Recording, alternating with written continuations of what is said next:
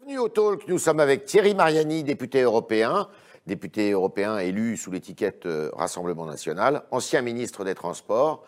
Et avec lui, eh bien, on va parler de l'actualité politique.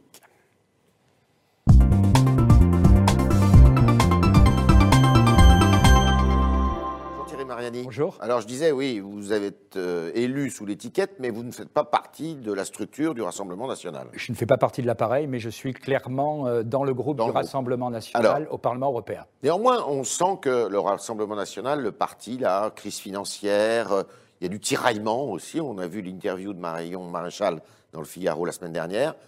Qu'est-ce qui ne va pas au Rassemblement national?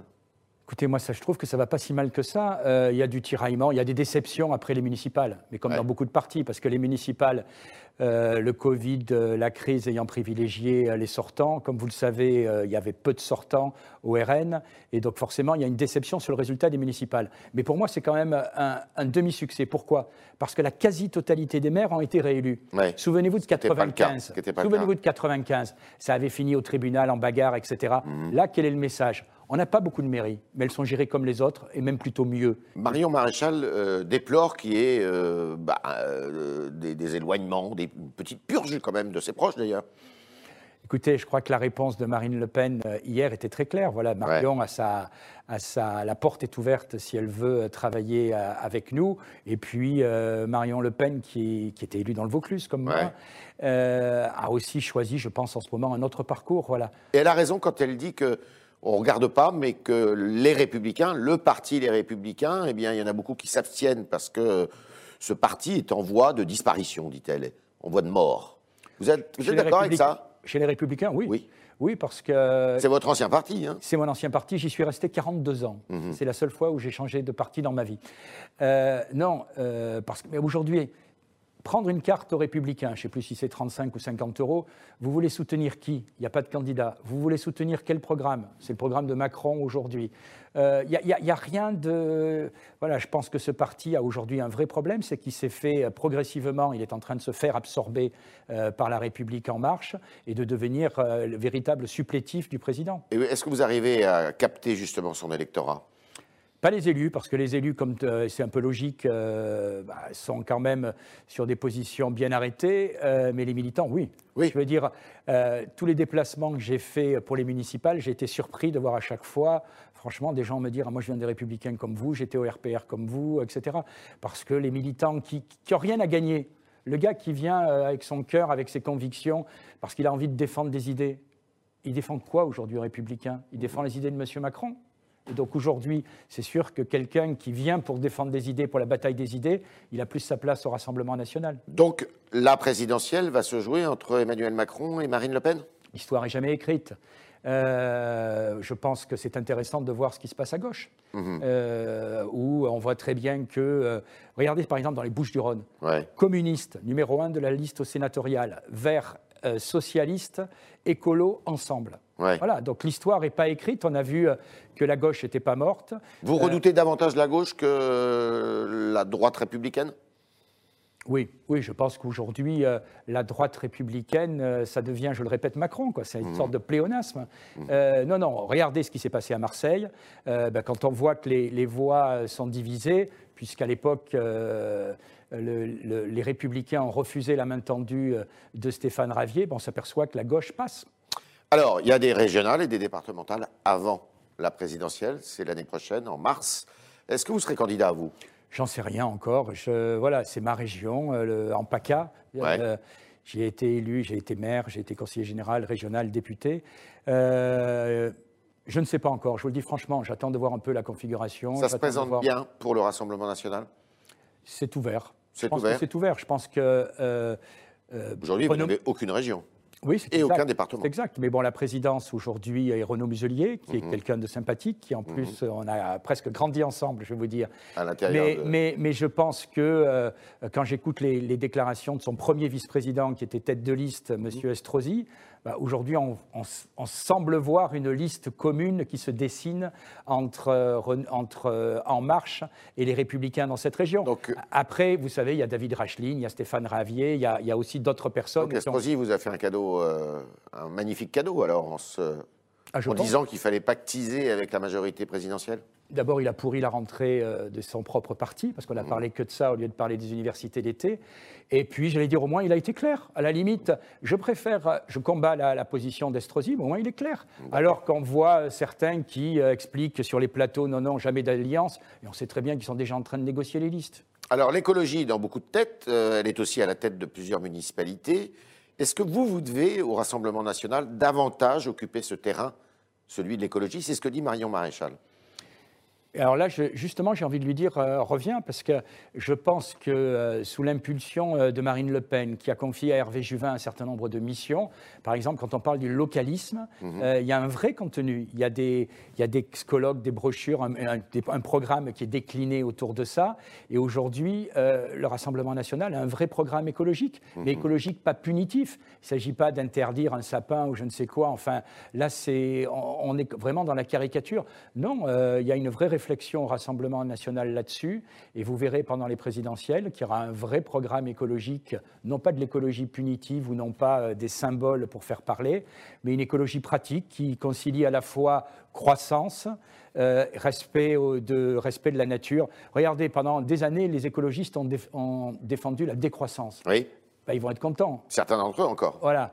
On va, on va, on la vie, la décroissance. Mhm. Euh, la décroissance. À la faveur du Covid malheureusement à la faveur du Covid.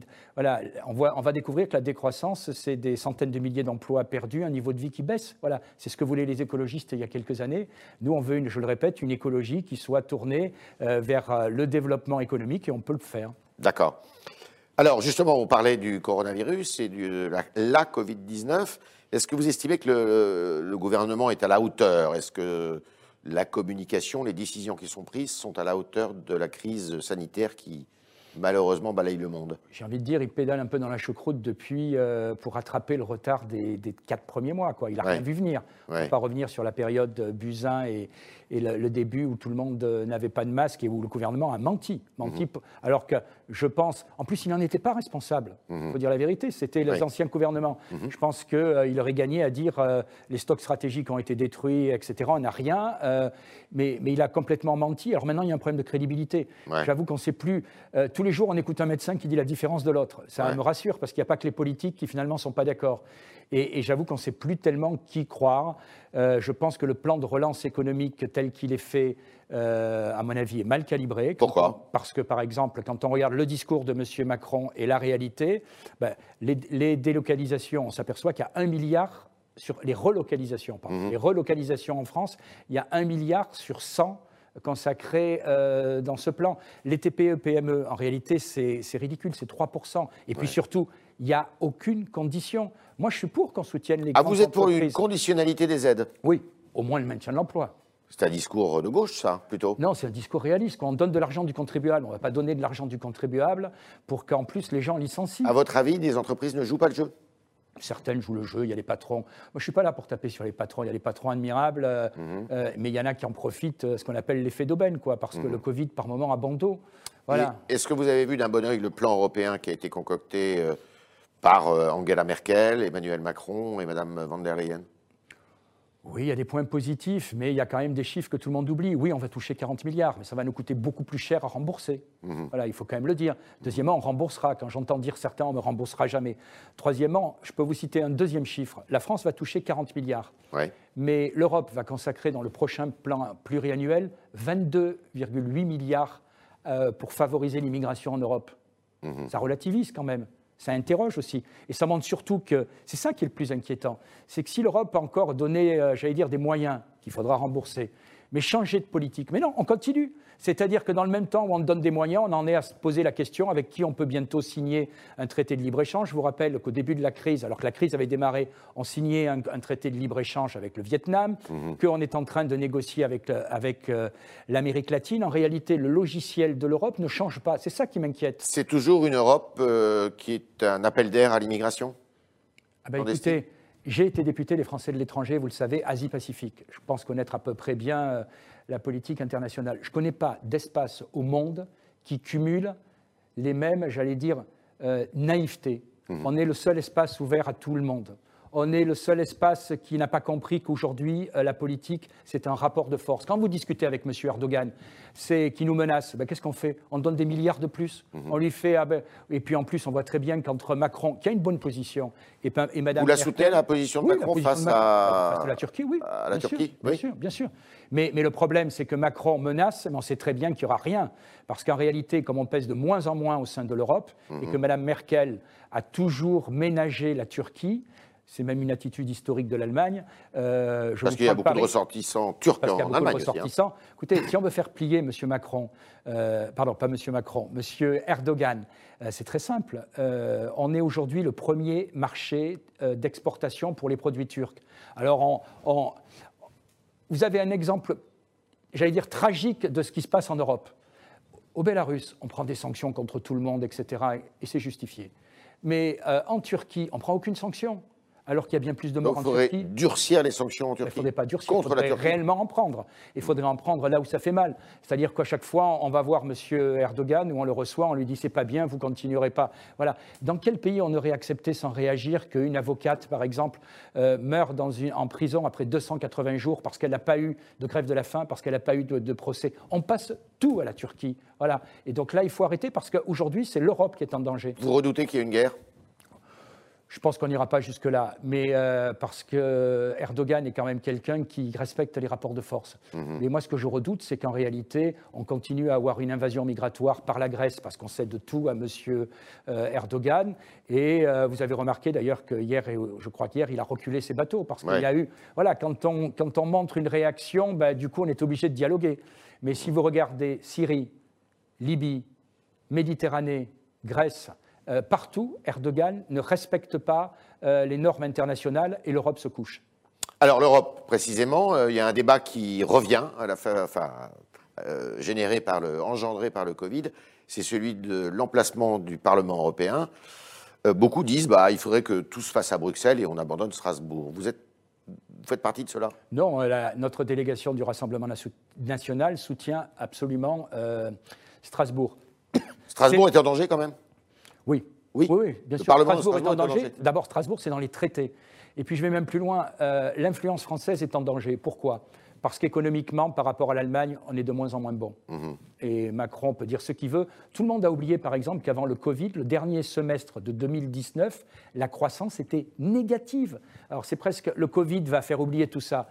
Mais bon, je reviens à Strasbourg. Euh, Strasbourg, en réalité, ben, on n'y est plus allé depuis le mois de mars. Le français, à cause du Covid, parce que le Parlement européen, aujourd'hui, la langue principale, c'est la langue de l'État qui n'y est plus c'est-à-dire l'anglais. L'anglais. C'est-à-dire qu'aujourd'hui, dans les commissions, on vous dit ah ben à cause du Covid, il n'y a, plus de a plus de traduction. Ah, et puis vos amendements, vous devez les déposer en anglais. Voilà, moi j'attends de la ministre des Affaires européennes qu'elle vienne taper du poing sur la table. On doit défendre Strasbourg, on doit défendre le, on doit défendre le français. Elle n'est pas assez présente? À Bruxelles? Écoutez, je ne l'ai pas vu beaucoup. Euh, voilà, je pense aussi que je vois franchement, je ne l'ai jamais vu, ou alors peut-être qu'elle ne nous a pas invités, parce que, bon, euh, Rassemblement national, euh, jusqu'à présent, bah, il y a un nouveau ministre, on va voir euh, ce qu'il vaut. Euh, non, on n'est pas assez, on défend pas assez, je pense, nos positions. On est omnibulé par les positions médiatiques. Les Allemands, vous savez, ils avancent leur pion. Un, mhm. exemple, en commission des affaires étrangères, on a reçu le nouvel représentant de l'Union européenne en, Turquie. À mhm. votre avis, il est de quel pays? Allemand. Allemand. Voilà. Mais nous, on est contents parce qu'on montre d'autres postes. Les, les Allemands sont efficaces. Nous, on est bruyants. C'est dit. On est avec Thierry Mariani, euh, député européen, et on va continuer avec vos questions, chers internautes, qui sont posées ce matin par Juliette Saint-Jean.